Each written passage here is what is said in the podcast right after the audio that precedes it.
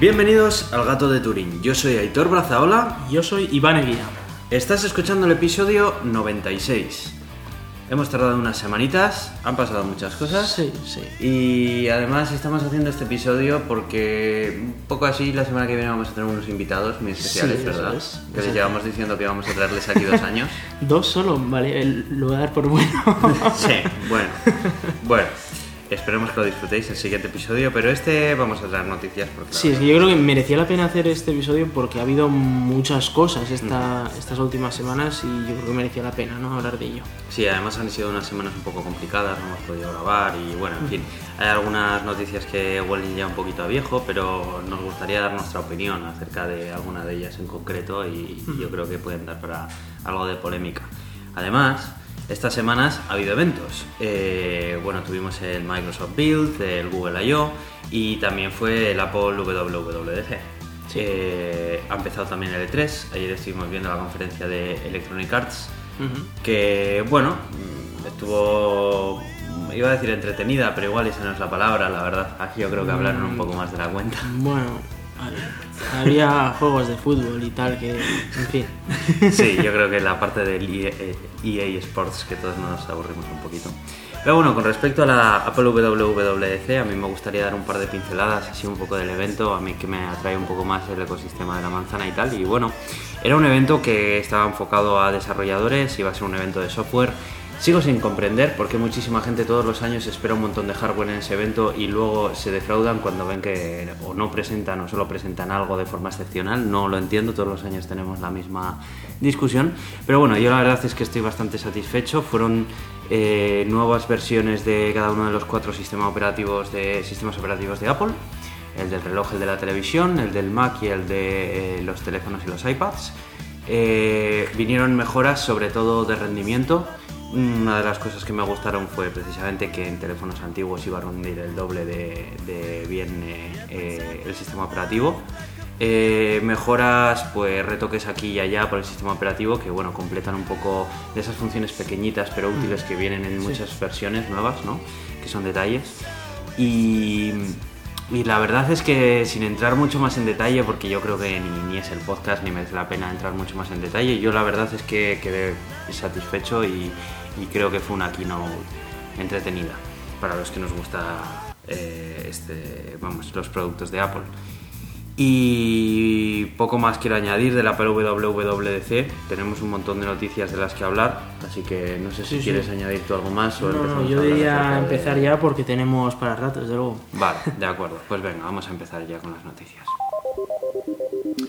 Bueno, pues el infierno se congela esta semana pasada cuando nos enteramos todos de que Microsoft compra GitHub por 7.500 millones de dólares. Em, GitHub, para muchos de nosotros que trabajamos en el mundo del software, siempre ha sido como esa, esa tierra de nadie, ¿no? Esa, ese país. eh, Aitor, yo creo que tenemos que empezar a hablar como de los muertos. Fue, fue, Fue. un lugar. Lamentablemente, sí. Y, y la verdad es que GitHub desde, desde un principio eh, marcó un, un camino a seguir, eh, puso yo creo que de moda el software libre. No es que estuviera, dejase de estar de moda, pero como que lo trajo, lo puso un poco más a la vista de, de mucha sí, gente. ¿no? realmente hizo comunidad de- del software libre a lo es. grande, de todo tipo de software libre, de cualquier tipo de industria, de Sí. cualquier tipo de... GitHub, eh, bueno, me imagino que muchos de vosotros ya sabéis lo que es. Para los que no lo sepan, GitHub era un sitio web que alojaba repositorios de código fuente de muchísimos proyectos, eh, tanto de software libre como de software privativo, pero sí que siempre promovía que eh, fueran de software libre, pues dando ayudas incluso a planes eh, premium o planes pro que te ofrecían algunas ventajas, siempre y cuando los proyectos que alojaras allí pues fueran de software abierto, ¿no?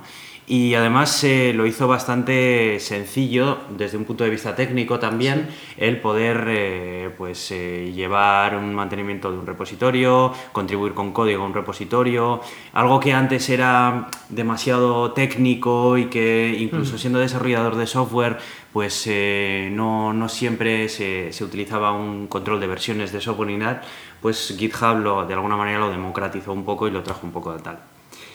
Eh, bueno, por la noticia pasó que, Microsoft en su reciente eh, emoción por todo el mundo del software libre, pues decidió dar eh, este paso de adquirir esta plataforma de software abierto y, bueno, de, código fuente. Y hay opiniones encontradas al respecto. Eh, nosotros vamos a dar la nuestra, habrá muchas otras por ahí, la verdad no es ni la única ni nada, pero resumiendo, ni Iván, ni ni yo, yo creo que estamos contentos con esta decisión. Creemos que el mundo de Internet, del software y de todo eh, ha perdido neutralidad que cada vez se está juntando más eh, todo el desarrollo de software y la innovación en cada vez menos empresas. Y, bueno, en fin, no sé, Iván, ¿qué, ¿qué, opinas?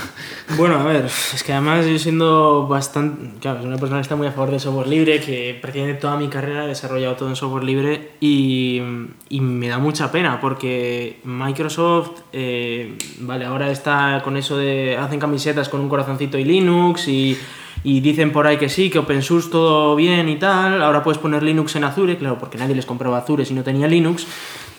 Eh, a ver, esto hay que tener en cuenta que estos son la gente que viene de Balmer y todo esto, vale, vamos a pensar que, que ahora Nadella pues eh, está haciendo las cosas de otra manera, pero no deja de ser una empresa que su único objetivo es el dinero. Y ¿Le, hacía falta? No le hacía ninguna falta esto. Lo que pasa es que yo creo que Microsoft está intentando vendernos esa idea de somos todo a favor del software libre y somos muy buenos y tal, quieren lavar su cara, ¿no? Después de lo que hicieron, crearon, crearon Windows, imagínate lo que hicieron, ¿no? Bueno, el caso es que después de, de todo esto están intentando lavar su cara y el, el problema que veo es que esta no es la manera. Lo que han hecho ha sido comprar 36.000 desarrolladores o algo así, no sé cuántos son en, GitHub, es una barbaridad de ellos. Han comprado un montón de desarrolladores para hacerse los guays. Y yo lo siento mucho, pero es que a, mí me fastidia mucho que mi código ahora esté en servidores de Microsoft o que sea Microsoft el que esté controlando mis repositorios. Me, me toca mucho las narices. A mí la verdad es que también me, molesta desde el punto de vista de que es que no creo que les hiciera falta. O sea, Eh, ¿por qué tenían que quedarse ellos con la plataforma? ¿No podían eh, simplemente utilizarla y formar parte de la comunidad como todo el resto de desarrolladores que ya utilizaban GitHub? ¿Qué necesidad había de, de coger y, comprarla? Eh, no, es que no, no veo que, que bien pueda aportar. O sea, Claro, desde el punto de vista de los dirigentes de GitHub, eh, el beneficio económico para ellos es claro, eso, eso es así.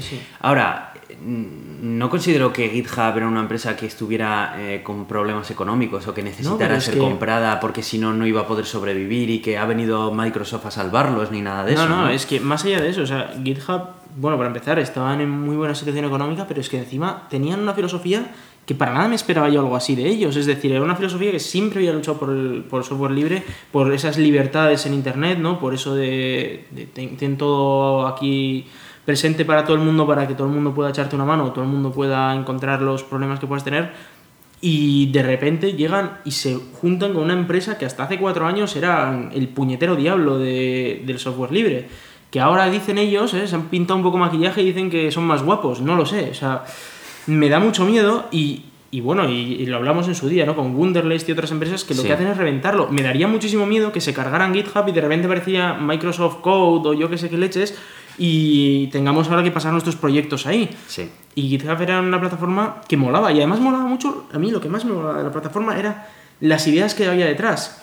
Esa idea de luchar por el código libre y de no casarse con nadie. GitHub mm. era una empresa totalmente autónoma, mm. no se metía con nadie, no hacía nada, ellos solo tenían su plataforma, tenían su modelo de negocio y apoyaban el software libre, lo cual era bastante novedoso, al menos cuando se creó.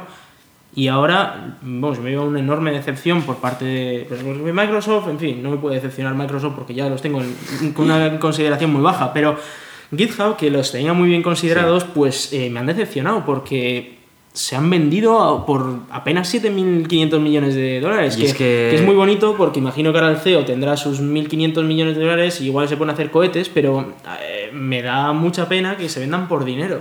Y es que esto ya lo he visto otras veces con Microsoft y como has mencionado antes, eh, estaba Wunderlist, estaba Skype, estaba y tal, que han sido productos y servicios que en un momento dado a mí me han, me han parecido fantásticos y que después de ser comprados, a pesar de que su CEO ha publicado una carta eh, intentando calmar a todos sus usuarios diciendo que van a permanecer independientes y es mentira. O sea, ninguna empresa compra a otra empresa para dejarla independiente, porque, porque para eso no la compras. O sea, es como cuando Facebook compró WhatsApp y dijo, no, no, pero no os preocupéis, que no vamos a tocar los datos de WhatsApp.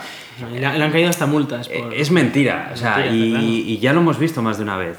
Entonces, eh, yo estas, estas declaraciones que han hecho después, el, el CEO de GitHub y todo esto, diciendo, no, no, tranquilos, que, que aquí no va a cambiar nada y tal, es que lo Para siento, empezar, ya ha no cambiado el. CEO, porque han puesto al CEO de Xamarin, de- del que en su Claro, era es de que Xamarin. no me lo creo, porque nadie se gasta tantísimos millones de dólares, ¿sabes?, para no hacer nada. No, es que no, lo- nos hemos gastado esto pues porque nos caen bien. No, y Aitor, o sea, no, o sea, 7.500 millones de dólares no van a ganarlos con GitHub. O sea, es, es dinero que lo han tirado por el hecho de tener más poder, simplemente. Más poder y más control sobre la comunidad de desarrollo libre. A mí la verdad es que me decepciona mucho y también me decepciona mucho y me parece un mensaje contradictorio por parte de Microsoft, porque si realmente apoyas el software libre, no coges y te compras eh, todos los desarrollos de software libre que hay, porque es que dejas de hacer que sean libres, ¿sabes? Por mucho que tú dentro de tu jardín le sigas diciendo, hey, que sois libres, pero este es mi jardín. O sea, si de aquí no salgáis, ¿vale? Pero sois libres. No, no, lo siento, pero no me lo creo. A mí no me gusta tampoco la decisión. No me gusta porque, por lo, también por lo que digo, que es que al final parece que todo va a pertenecer o a Google, o a Apple, o a Microsoft. Y ya está. Y en cuanto salga una idea un poco Incluso innovadora... lo más libre del mundo, que es el software libre. En, en Claro. el software, lo más libre era el software libre. Y, también va a pertenecer a una de estas, es que ni de palo, no me, no me Yo mola. estaba muy contento porque Microsoft eh, estaba estos últimos años apoyando mucho el software libre y realmente y sinceramente me pareció un cambio dentro de la compañía eh, digno de, de mención y la verdad es que estaba muy feliz. Pero es que estos movimientos me contradicen es- esa sensación. Es como de eh, no me sirve de nada que ahora vengáis de, de abanderados del software libre y al mismo tiempo estéis intentando acaparar todo el desarrollo de software del mundo según podáis a, a base de chequera. Sí, sí, Es que no, no, No, no, no cuadra, Me era- parece que, que choca ver, frontalmente una era- idea con la otra. Esto demuestra, yo creo, que era claramente publicidad, era un lavado de cara. Estaban por el software libre porque era lo que molaba. Es que esa no porque era lo que querían. Eh, no sé, no quiero pensar eso, pero es que la verdad es que estos movimientos que hacen me llevan a pensarlo, sinceramente. Pues ahora el kernel de Linux está hosteado en el, GitHub de Microsoft. Es que es muy lamentable esto. Es, es muy triste, sí. Eh, bueno, y como dos noticias seguidas se leen mejor, os hemos dejado también una extensión para vuestros navegadores para hacer que GitHub se vea con la misma apariencia que Windows XP, para así eh, sintáis mejor eh, el terror en vuestras carnes. Sí, sí, que no os olvidéis de lo que ha ocurrido aquí. Como, como curiosidad, claro, las alternativas como GitLab ahora están Claro. que lo flipan. De hecho, GitLab ha tenido que redimensionar todo su sistema porque estaban teniendo cientos de miles de repositorios que se estaban migrando desde GitHub hasta GitLab. Que es algo parecido a GitHub que a mí personalmente no me gustaba tanto como GitHub por varios motivos. Eh, uno, y el más razonable era eh, que estaba hecho en Ruby y eso iba como el culo. O sea, si, querías montar un servidor de eso necesitabas un pedazo bicho, de hecho me ha tocado a mí hacerlo, y no funciona ningún servidor que no tenga al menos 4 GB de RAM y 2 CPUs. Y te espera, a ver, ¿qué estás haciendo para poner una web? ¿no? Pero bueno, en cualquier caso, eh, parece una alternativa ahora mismo viable Sí. eh, para alargarse de las garras de, de Microsoft. Yo me imagino que también el desarrollo de GitHub se verá mejorado por muchos desarrolladores que se muevan a GitLab y que, y que poco a poco se vayan puliendo todos esos Sigue teniendo el problemas. problema de que se ha hecho en Ruby. eso. Ahora sí, pero me imagino que con toda la fuerza de desarrollo que le va a llegar de repente a GitLab... eh, Tendrían que reescribirlo desde cero, no lo veo, no lo, no lo veo ocurriendo. bueno. Pero bueno. En fin. Bueno, vamos a hablar también de, de otra empresa que, que, que su su eslogan hasta hace no mucho era Don't be evil y bueno, en fin, ya vimos que... Que eras do the right thing, ¿no? Poco a poco lo ando, ando correcto. En fin. Antes era no, no hagas el mal, ¿no? Y ahora es ando correcto. Sí, bueno, estamos hablando de Google, que hace unos episodios atrás mencionamos que había establecido un acuerdo con el Pentágono para utilizar sus avances en inteligencia artificial y, y reconocimiento de patrones para eh, la colaboración en Para, vigilancia. Maetor- para matar, Aitor, no lo digas suavemente, era para matar gente. Bueno, voy a ponerle paños calientes, ¿vale? Iba a trabajar con el Pentágono para pues fines militares. En fin, esto Es fue que es puta risa esto. esto fue una decisión pues que, que- que, pues, no gustó a nadie. eh, ni dentro ni fuera de Google, porque incluso hubo iniciativas dentro de Google eh, para quejarse acerca de esta decisión, que una empresa pues tradicionalmente tan independiente, feliz y como muy happy flower como siempre ha sido Google, pues se ha metido en camisas de once varas donde no le llamaban, ¿no? Y además otorgando esta capacidad de, de cómputo y decisión que hoy en día tienen los ordenadores a pues una organización militar al fin y al cabo, ¿no? En fin. Bueno, pues parece ser que debido a todas estas críticas que ha recibido, han decidido echarse para atrás en su proyecto Maven, que era, era como se llamaba. Y bueno, pues parece que cuando termine el contrato que tienen con el Pentágono este año no lo van a volver a renovar. Y, y bueno, ya se han dado cuenta de que, que, por ahí no, que no, pueden, no pueden ganarse el dinero por ahí, pues porque su imagen pública queda muy denostada. Eh, dicen no a unos ingresos aproximados de 250 millones de dólares en los próximos años. Es una mierda, sinceramente. Sinceramente, no creo que Google los necesite. ¿Qué quieres que te diga? O sea, la posición dominante que tiene en Internet Google eh, no creo que, que, sea una posición que le obligue a, a, tener que hacer este tipo de cosas con contratos de defensa. En fin. Uh -huh. Bueno, oye, por lo menos a mí me queda la cosa de que por lo menos eh, han tenido la decencia de poder echarse para atrás a tiempo. La decencia no, esto no... era lo que les convenía. Han visto que les ha salido mal y han dicho, pues ahora me conviene no matar gente. Entonces, pues no mato gente. El día que me convenga matar gente, mataré gente. Eso me parece una vergüenza, vamos. De todas maneras, esto ha sido uno de los primeros. Eh, una de las primeras señales de su cambio de intenciones con el eslogan, porque al final, sí, sí. al principio, solo era un cambio de eslogan y bueno, en fin. Realmente, risas aparte y el, tal. el cambio de bueno. eslogan también hay que aclararlo, no es que Google haya cambiado de eslogan, sino que la compañía madre, que es Alphabet, Alphabet. tiene un eslogan distinto. Google como tal sigue teniendo el Ah. mismo, pero bueno, es que ahora ya Alphabet es Alphabet, es todo. Claro, es que en el momento en el que quisieron separar las dos marcas, ¿no? Eh, Hmm. Google con, con Alphabet, porque debajo del paraguas de Alphabet también se encuentran divisiones como la de Waymo y todas sí. estas, ¿no? Que son eh, la división de movilidad y tal. Y bueno, en fin, yo creo que es una noticia un poco agridulce, porque es en plan de, bueno, bien porque lo han dejado de hacer, pero ¿por qué? ¿Por qué tomaron esa decisión de empezar a hacerlo, no? Es que, la verdad es Vamos, que... es que para empezar es mm, es muy peligroso que una empresa tan con inteligencia artificial tan avanzada Mm. se meta en el negocio de matar gente. Es muy peligroso. Es muy peligroso también de los que hacen misiles, pero de esto mucho más, porque eh, la idea que tenía el Pentágono detrás de todo este proyecto era que la inteligencia artificial pu- pudiera decidir por sí misma, sin intervención humana, a quién matar y a quién no. Hmm, Y eso es muy peligroso, porque se puede volver muy en tu contra, claro. Claro. Y, y llega ahora y como todo el mundo lo ha visto, se ha dado cuenta de esa situación, pues han tenido que echar para atrás. Pero es que me acojona que una empresa así, con tanta potencia de inteligencia artificial, esté dispuesta a meterse en este jaleo y solo lo haya dejado de lado porque, uh, es que queda feo. No, no, es que no es porque quede feo el problema. El problema es que esto es extremadamente peligroso para la raza humana. Entonces, en fin. Sí. Habrá que ver hasta qué punto la inteligencia artificial se, se acaba empleando para, para fines bélicos. No, no, va a ocurrir. para- Va a ocurrir porque así es como está el mundo. O sea que. En fin. Bueno, pues barriendo un poco para casa también. Hmm. Bueno, para casa, aunque no estemos en casa, pero bueno, al final queda un poco Para para nuestros casa. orígenes, a Eso es. Pues parece ser que la empresa vasca Irizar está tirando del carro de la movilidad eléctrica en el sector de los camiones. Y también de los Eh, autobuses. Lo que la efectivamente. noticia es que ahora se han metido también con camiones. Irizar es una empresa eh, con sede en el País Vasco que ha sido un fabricante muy potente de, de autobuses eh, desde hace bastante tiempo y, y si bien es cierto que ya tenían algunos modelos de autobuses que, que eran eléctricos, eh, parece que nadie se había atrevido a entrar dentro del terreno de los, de los camiones más, más allá de Tesla, ¿no? Parece como que... Bueno, no, algo- en Mercedes también. bueno, tiene es verdad, algunos- Mercedes tenía, algunos, estaba sí. haciendo sus pinitos y tal, pero, pero parece como que Tesla era la que más llamaba la atención en sus avances o al menos en sus intenciones de Mm. fabricarlo. Bueno, pues no nos tenemos que ir al otro lado del charco. Mismamente en Euskadi se está desarrollando tecnología que inicialmente anuncian que quieren emplearla para vehículos, para camiones con tareas más relacionadas con la recogida de basuras y Mm. así, que requieren eh, recorrer menos kilómetros y demás, Sí. pero que la idea es más adelante ir poder desarrollando una tecnología de camiones que sea capaz de eh, llevarlo a- al sector de las mercancías, que es precisamente donde está intentando atacar Tesla con sus, Sí. sus modelos de... Sí, de hecho, bueno, el tema de, de, bas- de camiones de basura y tal, por ejemplo, aquí en Ginebra tenemos muchísimos camiones de basura eléctricos y Mm. tal. De hecho, en el CERN, pues muchas veces entran ahí a recoger movidas.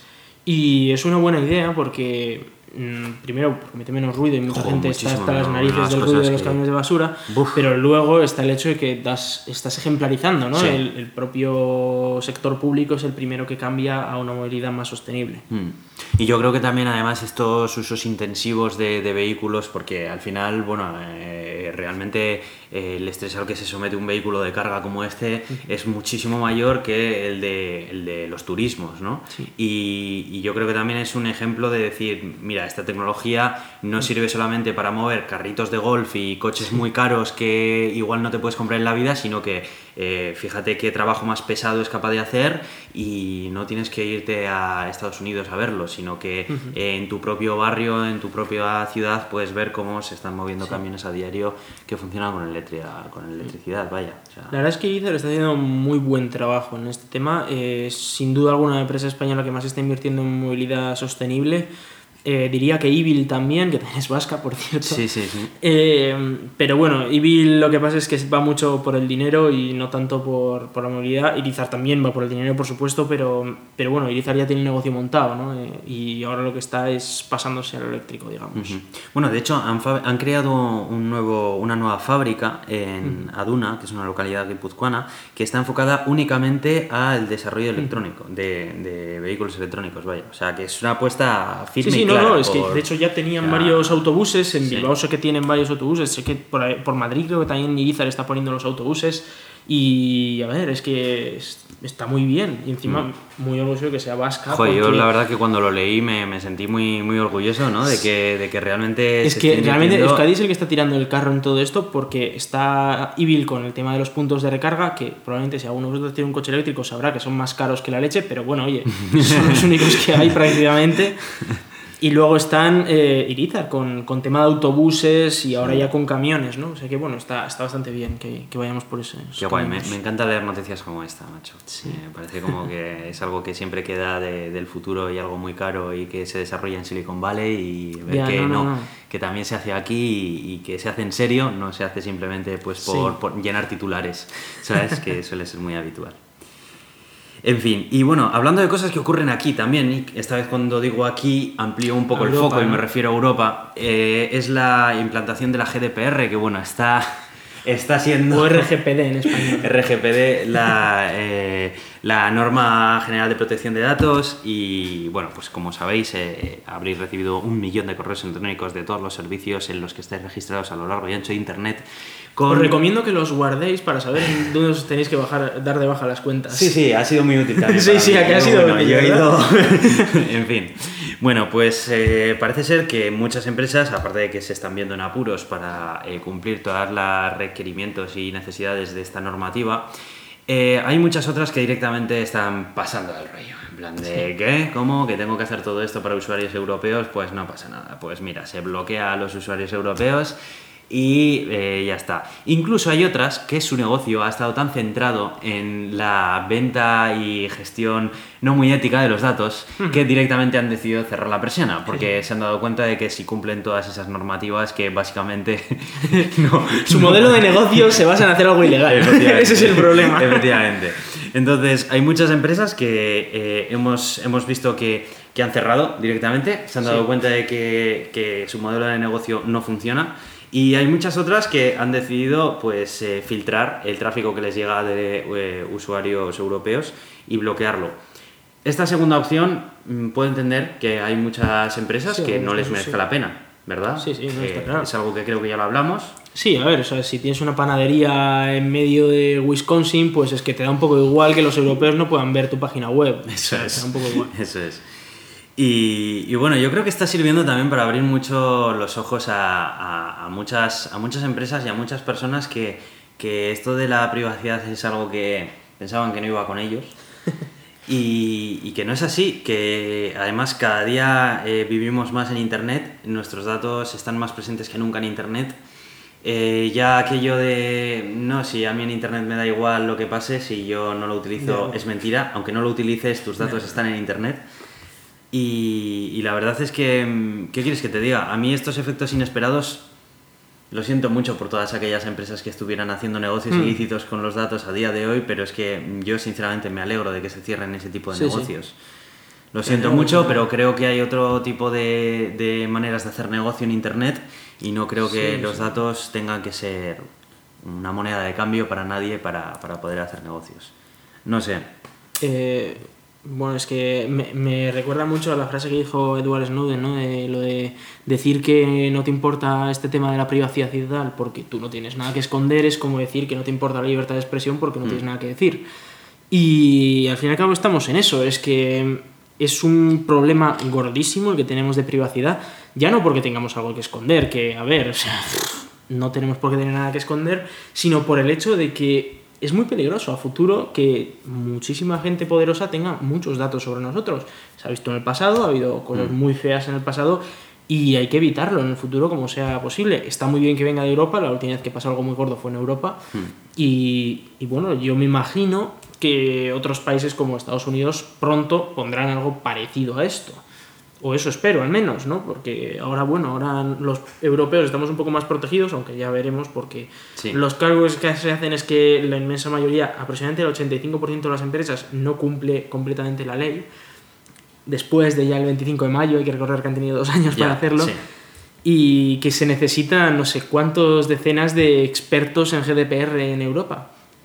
Ahora, si alguno de vosotros está pensando en hacer una carrera, pues igual eh, ser experto en privacidad puede, puede tener bastantes salidas dentro de unos años, ¿no? Sí, sí. O incluso hoy día ya. Totalmente. Eh, yo creo que además esto es un, esto es, eh, un problema cuyas consecuencias no se han visto todavía. No, creo no. que somos la primera generación a la que le está afectando esto. Internet es muy joven. Internet está explotando de hace 5 o 10 años atrás. Creo que todavía muchas personas y muchas empresas no son conscientes de lo que conlleva todos los datos que, que hay en Internet a día de hoy. Eh, porque esto no es algo que anteriores generaciones hayan tenido que, No, no, no. que luchar con ello. O sea, esto realmente eh, somos nosotros los que ahora mismo estamos viendo cómo crece Internet, cómo está saliendo de la adolescencia Internet y veo muy importante el concienciar con respecto a la privacidad. Sí, hay que regular esto porque si no se nos va muchísimo de las eso manos. es, o sea, y bueno, en fin, pues, pues lo dicho, que, que si tienes una empresa y por la GDPR se ha chapado, pues no sé, replantéatelo. ¿Qué quieres que te diga? en fin. Y, y bueno, y yo eso traía, pero creo que hay un montón de cosas de ciencia. Vamos a hablar de cosas científicas también, sí, sí, sí. Eh, empezamos hablando de eh, una noticia que, bueno, voy a leer el titular porque, porque mola mucho leerlo, ¿verdad, Hitor? Vamos a ver. Preparaos. El, el experimento Atlas del CERN observa el bosón de Higgs en el canal de doble top Higgs usando 79,8 inversos de femtobarm de colisiones a 13 teraelectronvoltios. ¿Qué te parece, Hitor? O sea, que las dos T's, es- en las dos T's es doble top. Dos quarks top, sí. Fíjate tú, ¿eh? Bueno, ya te puedes ¿no? explicar, chaval. Sí, vamos a intentar explicar esto. Eh, bueno, para todos los físicos que nos estén escuchando, eh, no nos matéis porque la vamos a liar seguro al hablar de esto. Eh, es verdad que intentamos aprender todo lo posible en el CERN, pero no dejamos de ser ingenieros informáticos y tampoco no llegamos a, a tanto.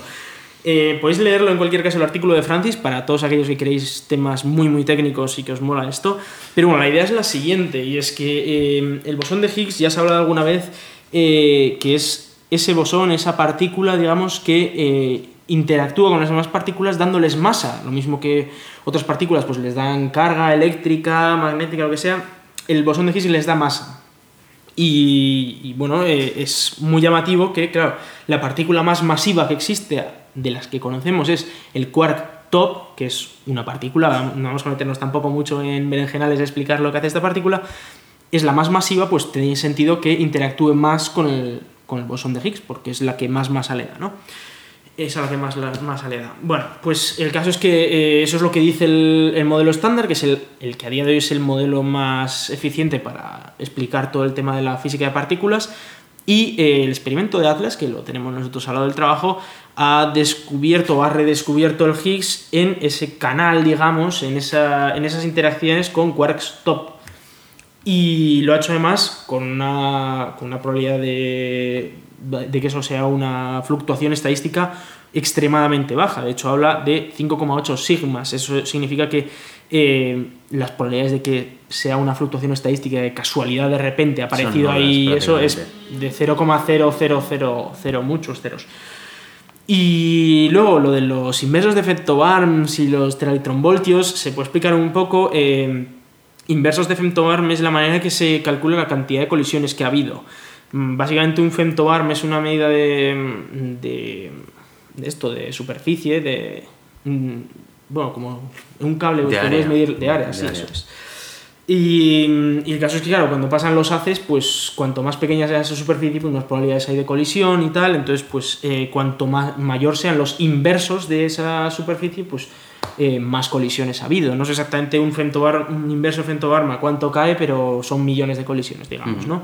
Entonces, eh, ha analizado muchos millones de colisiones a esos 13 teraelectronvoltios, que es la energía a la que han ocurrido esas colisiones. Cuanta más energía, pues más diferentes tipos de partículas puedes generar, digamos. Con lo cual, eh, después de analizar todos esos millones y millones y millones de, col- de colisiones, se han dado cuenta de que a, a la, a la masa del Higgs, de esa partícula, ¿no? hay pues un extra de, de colisiones en las que se ha generado pues esa partícula, ¿no?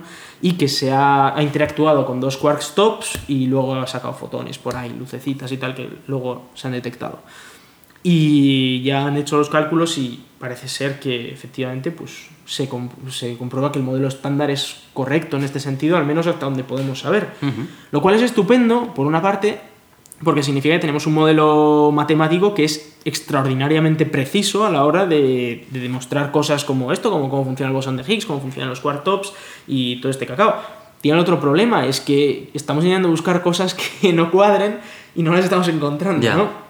Sí. Y Seguimos bueno, moviéndonos dentro de los límites de nuestro Claro, conocimiento. está y diciendo, queremos "Va, salir va". un poco de Claro, estamos dentro de lo que ya parece ser que más o menos sabemos, o al menos tenemos ecuaciones para ello. Hmm. Esas ecuaciones no explican cosas que vemos allá a tomar por saco, como la materia oscura y cosas así. Y dices, bueno, vamos a ver a ver si haciendo este tipo de colisiones un poco más raras, a ver si hay aquí algo que, que tenemos que cambiar nuestras ecuaciones. Y no, resulta que no encontramos nada Ya. que haga cambiar nuestras ecuaciones. Hay alguno que está un poco preocupado por esto. Hmm. Y no me extraña, ¿no? Pero bueno, eh, la verdad es que se han hecho también, se han sumado eh, información de, del LHC Run 1, que fue eh, el que estuvo entre 2012 y 2016, si no me equivoco, eh, en el que se consiguieron también muchísimas colisiones y tal, y sumando todas esas colisiones da un 6,3 sigmas de, de probabilidad, digamos, o de cierto. Lo cual es, pues, bueno, Sofía, eh, obviamente confirmadísimo que los Higgs existe y ya se confirmó en 2012, pero lo bueno es que se ha redescubierto ahora eh, con, con toda esta información, ¿no? Lo cual, pues, eh, estupendo. Seguimos, seguimos en el CERN haciendo lo que podemos por sacar nueva física y de momento, pues, lo único que podemos decir es que se confirma más y más que el modelo estándar es extraordinariamente preciso. ¿no? Bueno, yo creo que más o menos te, te he seguido, pero te voy a decir una cosa. Sí. Te acabas de marcar un Francis. Voy a intentar explicarlo de otras maneras. No, no, te, te he seguido. Yo creo que bien. Yo creo que lo has, lo has defendido bien. ¿eh?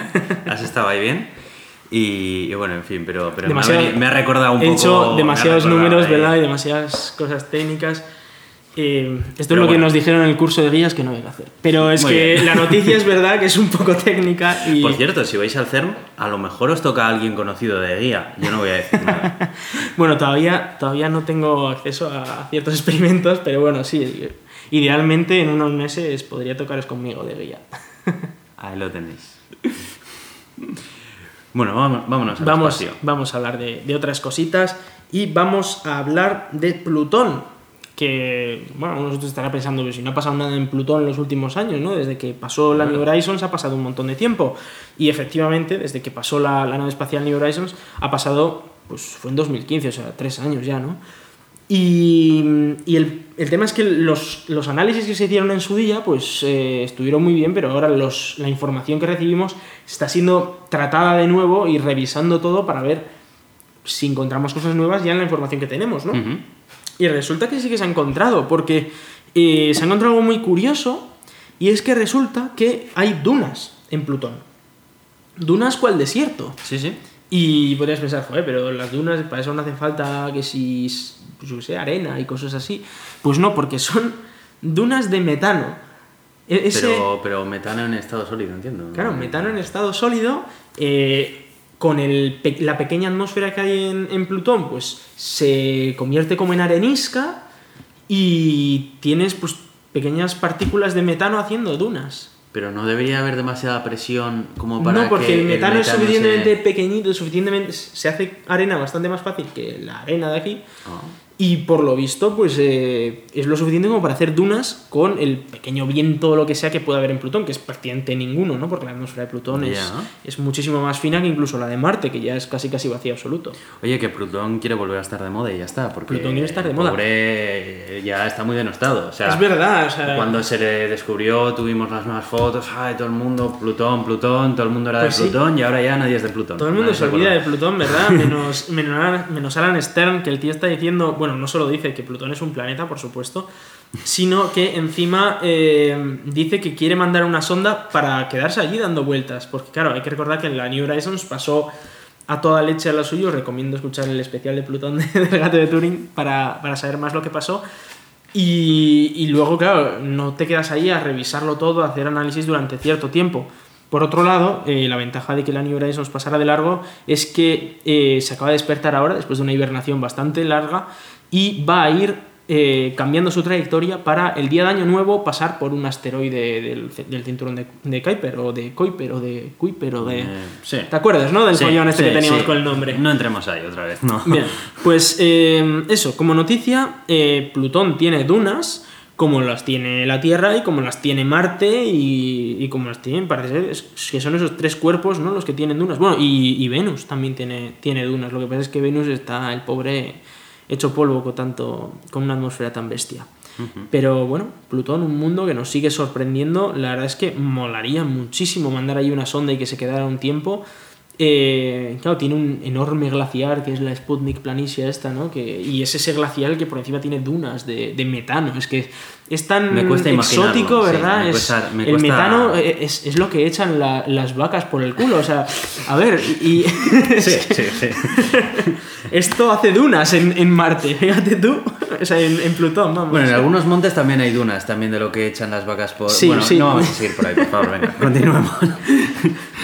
Y Bueno, eh, echad un vistazo al, al artículo de Daniel Manning si queréis eh, un poquito más de especificaciones sobre estas dunas y exactamente pues se pa- parece ser que los científicos piensan que se forman y Por así. cierto, ahí tiene que oler fatal, ¿no? Eh, no, bueno, es sólido, no sé, yo no creo que huela eso a nada, ¿no? No sé. Sí. Bueno, no sé si es peor Titán, por ejemplo, que en vez de hacer dunas, el metano hace lagos y llueve metano, entonces no sé qué es peor. Hablando de sustancias orgánicas, porque Oh, explica eso, por favor. es- Explícame esto, porque... Vale, vamos a hablar. La noticia es que Curiosity ha descubierto sustancias orgánicas antiguas, pero sustancias orgánicas en, en Marte. Bueno, Mm. esa, esa es la, esa es la noticia. Sí. La noticia tuya, pero el titular que yo he leído, he leído tutoriales de encuentran vida en Marte, No, la vida en Marte ha habido vida, No, y yo según los he leído ha sido como de, eh, tranquilos todos. esto lo tiene que explicar Iván porque a ver de qué va esto. A ver, eh, bueno, empezamos por lo primero.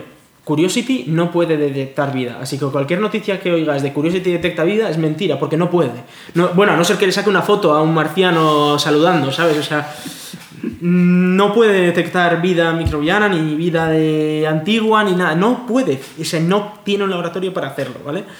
Eso parece ser que sí que lo va a poder hacer, eh, o al menos se va a acercar mucho a hacerlo, el rover que va a ir en 2020, o incluso ExoMars de, la ESA también en 2020, pero Curiosity no puede, así que todas esas noticias de hemos encontrado vida en Marte, o en Marte hubo vida, o lo que sea, son mentira, directamente mentira, porque no puede ocurrir.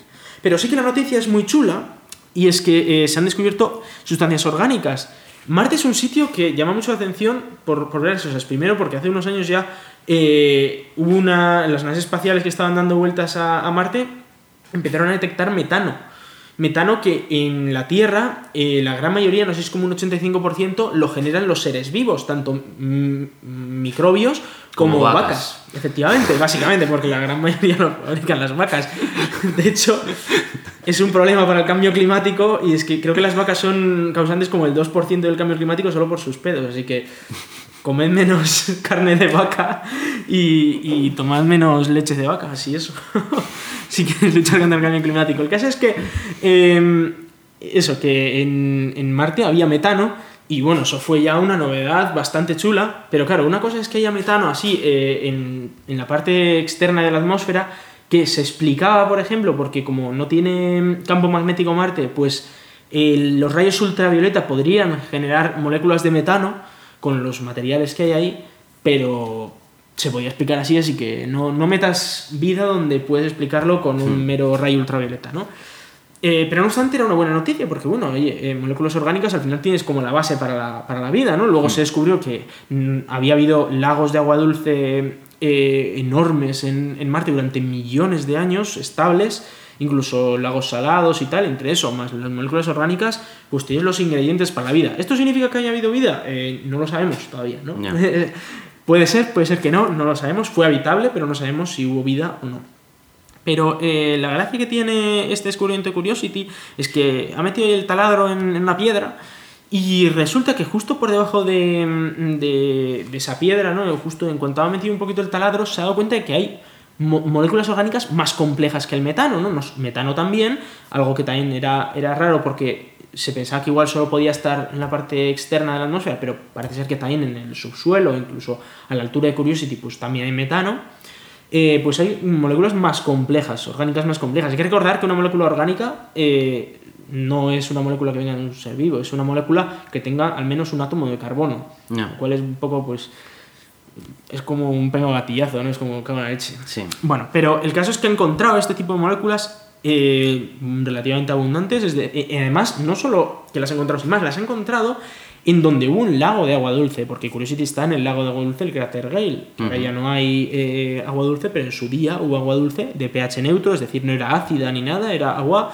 como, bueno, casi casi potable, ¿no? No sabemos cuánto de potable, pero casi casi potable. Y ahí hay moléculas orgánicas complejas o relativamente complejas, lo cual es una notición de la leche. Eh, de ahí a la vida, pues. Hombre, nosotros en laboratorios hay muchos experimentos que han intentado crear vida con estas moléculas orgánicas y con agua y con rayos y cosas así Y no lo han conseguido. no lo han conseguido. Que eh, si se puede hacer o no, hombre, la vida ha aparecido de alguna manera. Hmm. No se sabe cómo exactamente ni cuándo exactamente, pero apareció de una manera y al menos las condiciones en Marte existían para que unas condiciones parecidas a la, a la Tierra, ¿no? Con lo cual podría ser que hubiera habido vida y si hubiera habido vida podría ser que todavía existieran restos de esa vida o incluso a día de hoy podría existir vida microbiana marciana, ¿no? En cualquier caso, es una noticia muy, muy, muy chula porque demuestra que eh, eso, que hubo todos los ingredientes para la vida en Marte. Hubo agua dulce, hubo eh, temperaturas muy buenas, hubo ingredientes que fueron carbono, hubo eh, bueno, pues estas moléculas orgánicas y luego ya la vida o no vida, pues habrá que verlo en el futuro, ¿no? Cuando tengamos nuevas naves. Pero en cualquier caso, sí que, sí que os podéis ilusionar mucho por esta noticia, pero no tanto como para decir hemos descubierto vida en otro planeta, ¿no? Yo creo que se ha, se ha amplificado bastante. Pero ocurre siempre. eh, esta noticia. No yo creo que todo lo que venga con Marte y que pueda tal. No sé si te acuerdas cuando descubrieron sales hidratadas, porque claro, o sea, sabemos que hubo agua en el cráter Gale, pero se Descubren descubrió- agua en Marte y la Claro. gente imaginándose manantiales de agua. Claro, Ahora- sí. y no, era, era sal que, que estaba húmeda, sin más. O sea, a ver, que está muy bien, es, es un descubrimiento muy chulo, pero es que estamos dándole mucho bombo y, y claro, ya llega, creo, me acuerdo que la última vez que descubrieron agua en Marte ya estábamos aquí como, oh, han descubierto agua en Marte otra vez. Sí. O a- ahora, por Sí. ejemplo, han descubierto moléculas orgánicas en Marte otra vez. Efectivamente, porque se sabía que existían, existía metano. Sí. Ahora se sabe que hay más tipos de moléculas y que además estaban en zonas habitables, lo cual es algo muy, muy, muy chulo. Lo que dice el artículo de aquí en el Marín también, lo de que eran antiguas o no antiguas, es porque se han descubierto en zonas pedregosas que tienen unos 3,8 mm, miles de millones de años, o sea, 3.800 millones de años aproximadamente. Con lo cual, eh, se sabe además que en esa época ahí había un lago, con lo cual, pues todo cuadra mucho, ¿no? Y, y mola mucho esa idea, oye, ojalá descubramos vida en Marte o, o donde sea, ¿no? Estaría muy chulo. Nos daría más esperanza para, para pensar que puede haber vida en otros sitios y que igual no estamos solos, ¿no? No sé si eso es bueno o es malo, pero bueno. Pues sí, pero lo veo difícil, ¿eh? que, que en Marte se llegue a encontrar nada más que, pues, Bueno. que sustancias con... En fin. Todavía no tenemos nada para detectar nada más allá, No, así sí, que eh, no te sé decir. Cuando llevemos los laboratorios de dentro de un par de años, pues igual si encontramos cosas guays, oye, eh, habrá que verlo, ojalá.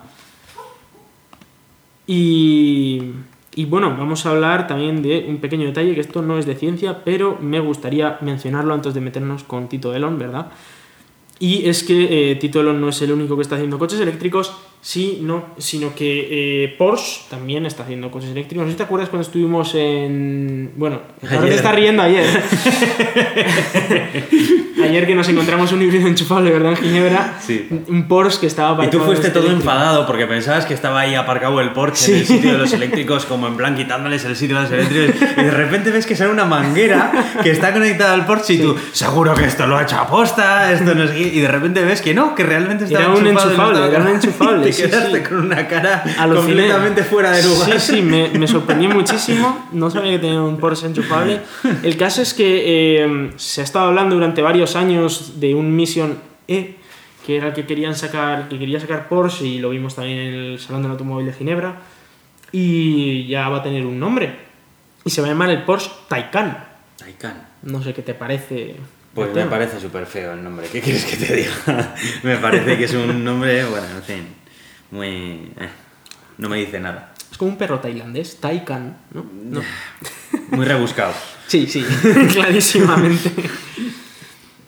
Y bueno, pues eh, en sí es el Mission E, o sea, tampoco le busquéis, no, no tiene ninguna novedad más allá de que han elegido un nombre, pero bueno, eh, eso podría significar que está ya más al caer, con lo cual, pues oye, eh, os daremos noticias en cuanto salga. Es un coche de lujo, obviamente, es un Porsche, eh, Porsche no hace coches para pobres, ya lo siento, pero, pero bueno, podría estar en cualquier caso muy chulo y podría competir contra el Model S, por ejemplo. A ver, a ver si hay competencia y, y la cosa mejora un poco. Vamos a hablar de Tito. Venga, vamos, por favor, porque ha estado haciendo cosas guays. Bueno, pues empezamos con las baterías de, de Tesla, estas baterías que... Las Powerwall, las ¿no? Powerwall, que ahora han sacado unas nuevas que son de 14 kilovatios hora y que además pues tienen el inversor y todo metido porque hay que recordar que en vuestra casa no tenéis corriente continua sino corriente alterna. Y todo esto viene en un solo pack que en, en Estados Unidos está aproximadamente por 6.200 euros incluyendo instalación, impuestos y todo el jaleo, ¿vale? O sea, al cambio aquí, ¿no? Sería. Y, el caso es que eh, vienen a España por primera vez. Un producto Que llega ya a era España. hora, porque en España esto se veía como muy exótico, como Sí, muy sí. de, uy, mira, mira qué cosa nueva sacado este, tú. Sí, sí. Y Iberdrola, Iberdrola en plan de, sí, sí, sí, sí. Bueno, entonces, a lo que iba. Aquí tiene la factura de este mes, caballero. Sí. muy, muy bonito eso la batería, pero tal, ¿no? Eh, bueno, pues resulta que hay una compañía española que eh, se llama Olaluz, que igual algunos de vosotros lo conocéis porque es una empresa que solo comercializa energías renovables en, su paquete, que además es relativamente barata, comparando con Iberdrola y Endesa y estas es muchísimo más barata, obviamente, que además tiene packs bastante chulos, pues por si tienes coches eléctricos y tal, pues para que por la noche se te salga más barato cargar y tal, y que ahora van a comercializar las baterías de Tesla, de las cuales todavía no se ha dicho el precio que tendrán en España, pero os podéis hacer una idea de que será por encima de los 7.000 euros, ¿no? Incluyendo instalación y tal que igual el ahorro no cuadra, pero, pero bueno, en cualquier caso es, es algo que además os puede evitar en caso de algún apagón también. Podríais además cargar la batería en las horas bajas, digamos, de, de gasto bajo y luego usarlo en las horas de, de mayor coste, lo cual os puede ahorrar bastante dinero, ¿no? Eh, no sé qué te parece la, la noticia, Hitor. A mí me, me encanta que, que haya. Que, que se impulse estas tecnologías desde, desde España. Porque eh, me pasa un poco parecido a lo que he comentado antes con Irizar, ¿no? Que me da la sensación de que estamos aquí tú y yo todo el día hablando de estas cosas y que están muy guays y que es el futuro y todo lo que quieras, pero en realidad solo pasan en Estados Unidos.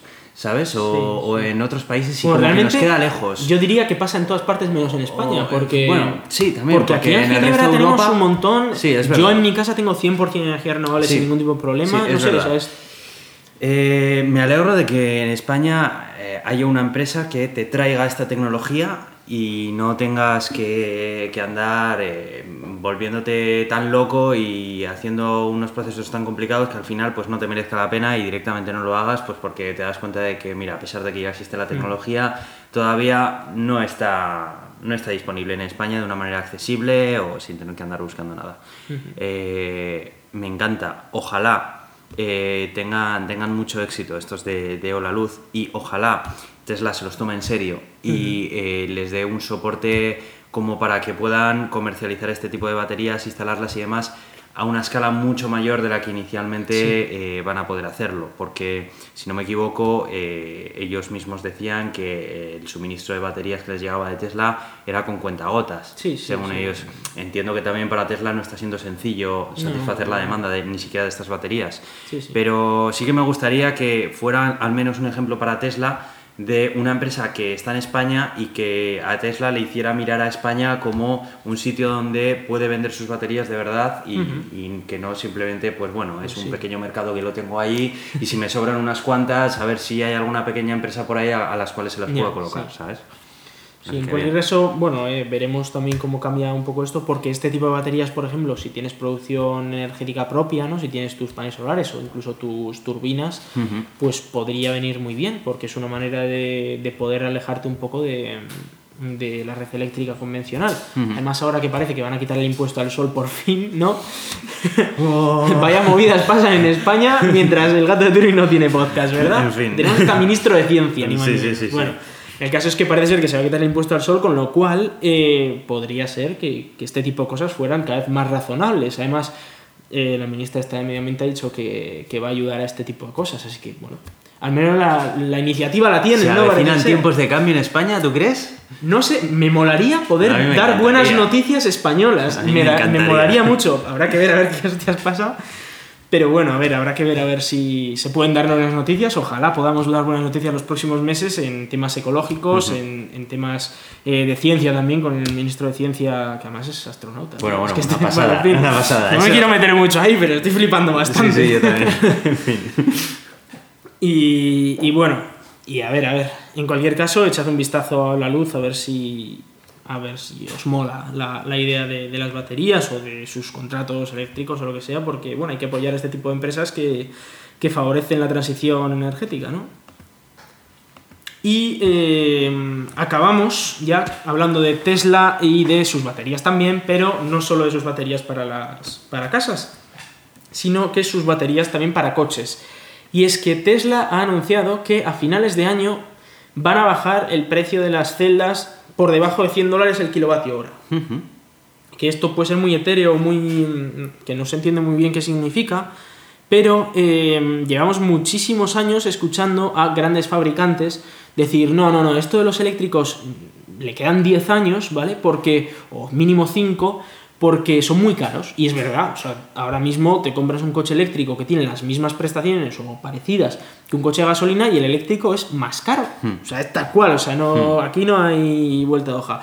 Y lo que decían era, no, esto se va a invertir, digamos, cuando las baterías ya valgan menos dinero. ¿Cuánto menos? Pues por debajo de 100 eh, dólares el kilovatio hora. Y claro, estamos hablando a nivel de pack, porque una cosa es poder hacer eh, como pequeñas pilas a esos precios y luego es poder ensamblarlas en una gran batería con carcasa y meterlas dentro de un coche por ese precio.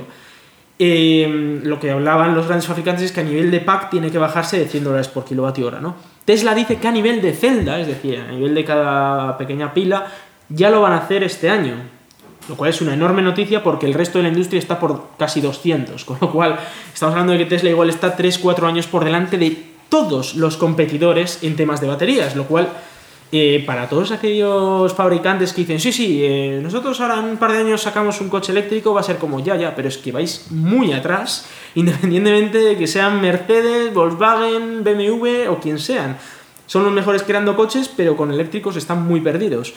Y aquí está Tesla que, a pesar de que está sacando nuevos modelos, que está invirtiendo en producción y tal, se ve que el I+.D. no lo ha dejado olvidado y que están haciendo un trabajo en I+.D. excepcional. Han cambiado su química, por ejemplo, para que necesiten menos cobalto. El cobalto ahora mismo es una de las cosas que más cuestan en cuanto a dinero de las baterías. Esa química, por lo tanto, pues sería más barata, ¿no? Además, han conseguido suministro de cobalto de Canadá, que también viene bien para no tener que depender de la República del Congo, que además está bastante mal visto, pues por todos los problemas conlleva, políticos sí. que, que hay ahí, políticos, humanitarios y de todo. Y, y bueno, en ese sentido, parece ser que Tesla está consiguiendo bajar los precios, que, oye, dice que 100 dólares el kilovatio hora este año en cuanto a celdas, y en cuanto a pack, está hablando de que quizás en un año o dos años podría conseguir que a nivel de pack bajara de 100 dólares al kilovatio hora. Esto significa que en un par de años los coches de Tesla ya serían más baratos que sus homólogos de gasolina. estamos hablando de un coche Tesla, que en cualquier caso son caros, pero bueno, ya estaríamos hablando de que serían más baratos, ¿no? Pero ya está abriendo la puerta a que la tecnología existe Sí, a día de exacto, hoy eso y es. que se puede hacer. Se Y- puede hacer, exacto. Y está creando esa presión sobre el resto de fabricantes que... Claro, claro. Porque como el resto de fabricantes no se pongan las pilas, nunca mejor dicho, ¿verdad? Sí. Se los va a comer. Muy con bien.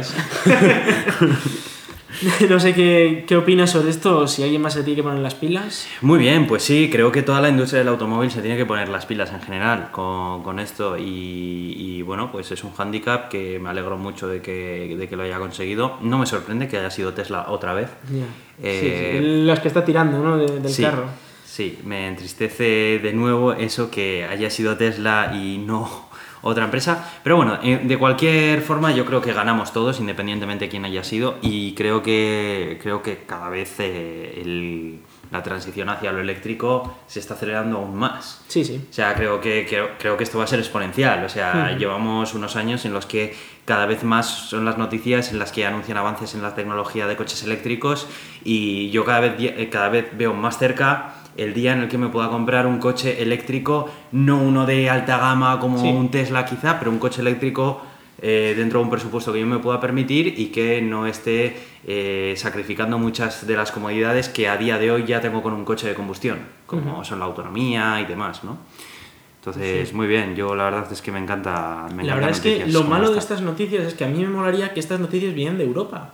Es que en Ya. Europa nos estamos quedando muy atrás Ya. en todo esto. No Ya. solo en esto, ¿eh? O Sí. sea, en, en temas de tecnología en general nos estamos quedando muy atrás porque aquí estábamos hablando de, de coches eléctricos, por ejemplo, pero yo con algún compañero también lo he visto en temas de informática, de software y tal. Mm. Es que no tenemos aquí una meca del software como podría ser Silicon Valley o lo que sea. No tenemos nada en Europa que esté tirando del carro de estas cosas. Y como nos quedemos atrás, pff, vamos a tener un problema a futuro. ¿eh? Es verdad que. Estados Unidos está llevando muchísimo, muchísimo avance tecnológico y, y es una pena que, que tal. Mm. No sé muy bien cuál es la solución, pero bueno. La sí. solución es crear aquí centros de investigación quizás en tecnologías novedosas, ¿no? Ya Sí. puede ser software o puede ser temas de, de, en este caso, baterías, pero bueno, puede ser también, por ejemplo, inteligencia artificial. Estados Unidos nos humilla eh, en, yo qué sé, en, en prácticamente todo. Mm. Sí. Necesitamos, como está haciendo China, ¿no? Crear su propio chip Para poder competir contra los chips estadounidenses y no tener que importar todo. Ahora, el nuevo petróleo que estábamos importando hasta ahora va a ser la inteligencia artificial, va a ser los- Sí. la electrónica y va a ser todo esto. Con lo cual, hay que ponerse las pilas y, y hacer cosas. Efectivamente. Bueno, pues eh, vamos a ir cerrando este episodio. Eh, el fin de semana que viene mm, probablemente volveremos Sí. porque vamos a traer invitados. No vamos a decir de momento quiénes son, por crear ahí un poco de hype. Pero bueno, esperemos que... Yo creo que va a ser un podcast entretenido. Un poco alejado de la temática que solemos tratar, pero, pero una temática que nos afecta a todos, a todos nosotros. Y nada más, no, no quiero añadir nada más a esto. ¿Tú quieres decir algo más o recuerdo? No, yo creo que ya, ya he dado mi discursito de la semana, ¿verdad? Muy bien. Pues nada, nos podéis escuchar en Euska Digital los jueves a las 7 de la tarde y la repetición los domingos a la misma hora. También estamos en Radio Podcastellano, pertenecemos a la comunidad de ciencia creativa Escenio, que a su vez pertenece a la Cátedra de Cultura Científica de la Universidad del País Vasco. Y nos podéis mandar vuestras sugerencias, dudas, aclaraciones o correcciones a elgatodeturin.gmail.com También estamos en Twitter con arroba elgato de Turin, tenemos una página en Facebook y nos podéis escuchar y poner vuestras valoraciones tanto en iTunes como en iVoox. Yo soy Aitor, arroba cronosnhz en Twitter. Y yo soy Iván, arroba Razican en Twitter. Muchas gracias y hasta pronto.